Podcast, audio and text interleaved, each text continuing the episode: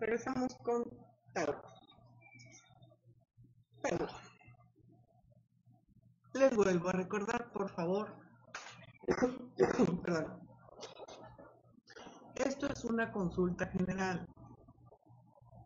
Son conceptos generales, no aplican a cada una de las personas.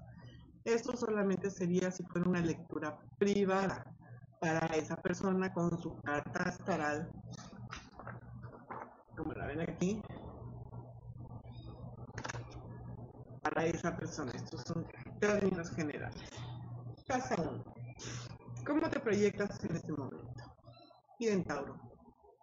En este momento te sientes un poco decaído, triste, y la gente lo está percibiendo, pero eres una persona de gran empeño y muy, muy, muy victoriosa. Así que por favor, levanta ese ánimo y sácalo y ponte a crear. La casa 2 es la casa de la economía y las posesiones. Tauro, eres una persona muy ahorrativa y esto ahora te está haciendo eh, ¿cómo te diré? te está pagando porque eh, gracias a eso estás pudiendo eh, sacar las cosas adelante, aunque te las estás viendo difíciles como todo mundo en el planeta. La casa 3, la casa de la comunicación, los hermanos y los vecinos, los viajes cortos.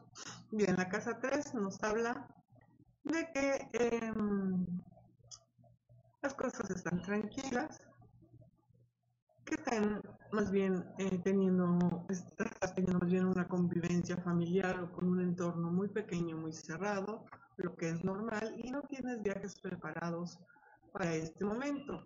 Hay un cierto grado de peleas, sobre todo a principio de mes, o de roces, digamos, más bien, eh, con personas del sexo femenino, porque Marte se encuentra en esa casa. La casa 4, que es el hogar eh, nos habla de que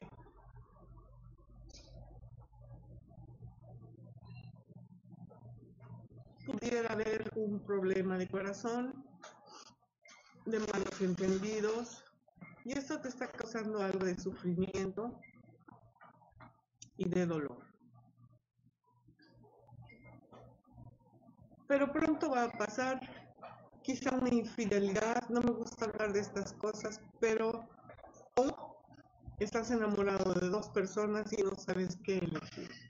La casa 5, la casa de los hijos, los placeres, los juegos de azar.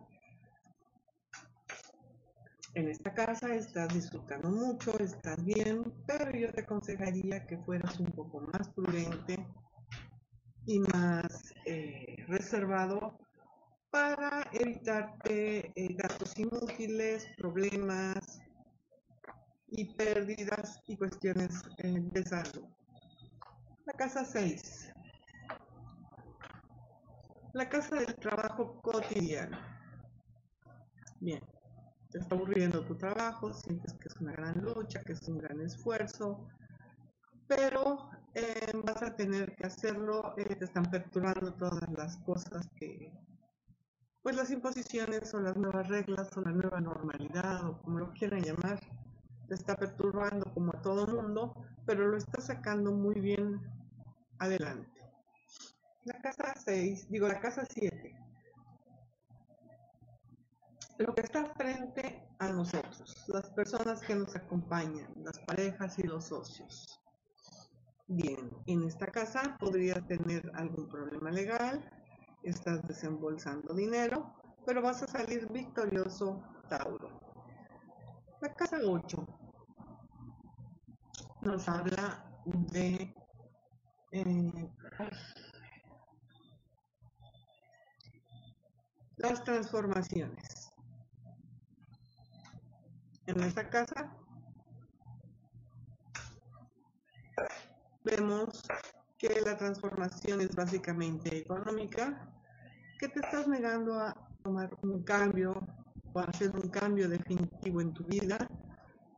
Y te recuerdo que son momentos de hacer cambios, son momentos de hacer cosas diferentes, es momento de reinventarnos, de ser diferentes. Todos estos aspectos planetarios que, desencadenaron, eh, no quiero mencionar la palabra porque si no me van a poner abajo un letrero y no quiero, lo que estamos viviendo, eh, es algo que todos tenemos que cambiar, es algo en lo que todos tenemos que aprender.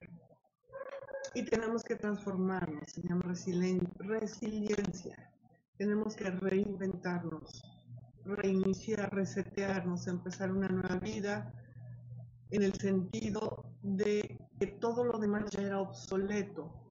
Saturno y Júpiter están haciendo su jueguito de coqueteo.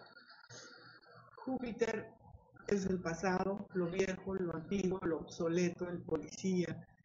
Y Urano, perdón, dije Júpiter es Urano, es lo nuevo, lo moderno, lo que hay que cambiar. Entonces tenemos que tomar una decisión de qué es lo viejo que queremos sacar de nuestra vida y qué es lo nuevo que queremos integrar a ella.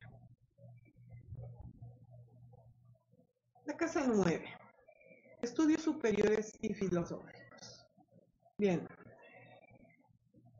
Es posible que te hayas enganchado en algo que no es muy serio eh, y que pudiera ser un fraude, así que por favor evalúa bien en lo que, lo que te metiste en cuanto a filosofías, en busca cosas serias, cosas establecidas, cosas reconocidas y veremos cómo se resultan las cosas para ti. Pero si estás buscando encontrar algo eh, esotérico, algo místico, algo filosófico que te llene.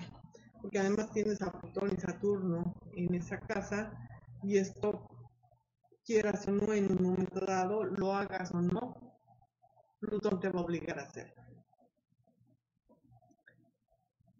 La casa 10, la profesión y la posesión, perdón, la posición en tu comunidad y tus ambiciones. Tus ambiciones son grandes, aunque no es un momento para culminarlas, pero sí es el momento de prepararlas, sobre todo con lo que vimos en la casa en la, en la, en la lectura anterior, en la casa 9.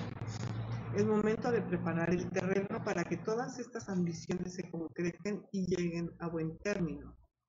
Lo vas a lograr, pero insisto, eh, tienes que tener, tiene que haber cambios en ti. Tienes a Júpiter en esta casa.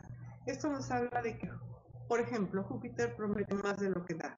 Júpiter es el planeta más grande en nuestro sistema solar. Eh, pero también es un benéfico mayor. Entonces, si tú das los pasos correctos para alcanzar esos objetivos, aunque en este momento tú sientas que no lo estás logrando, lo vas a lograr. La casa 11, la casa de los amigos que no son afines.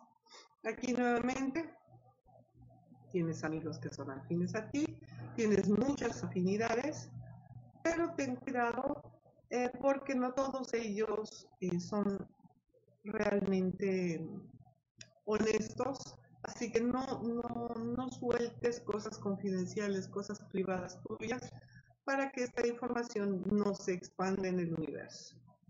Y finalmente, la casa 12, que son tu fuerza interna y tus debilidades ocultas o desconocidas. Es el dolor y el sufrimiento. Bien, veo que tienes ahí mucho dolor, mucho sufrimiento, eh, cosa que es comprensible. Nuevamente vuelvo a la situación que estamos viviendo, la tenemos todos en este momento, pero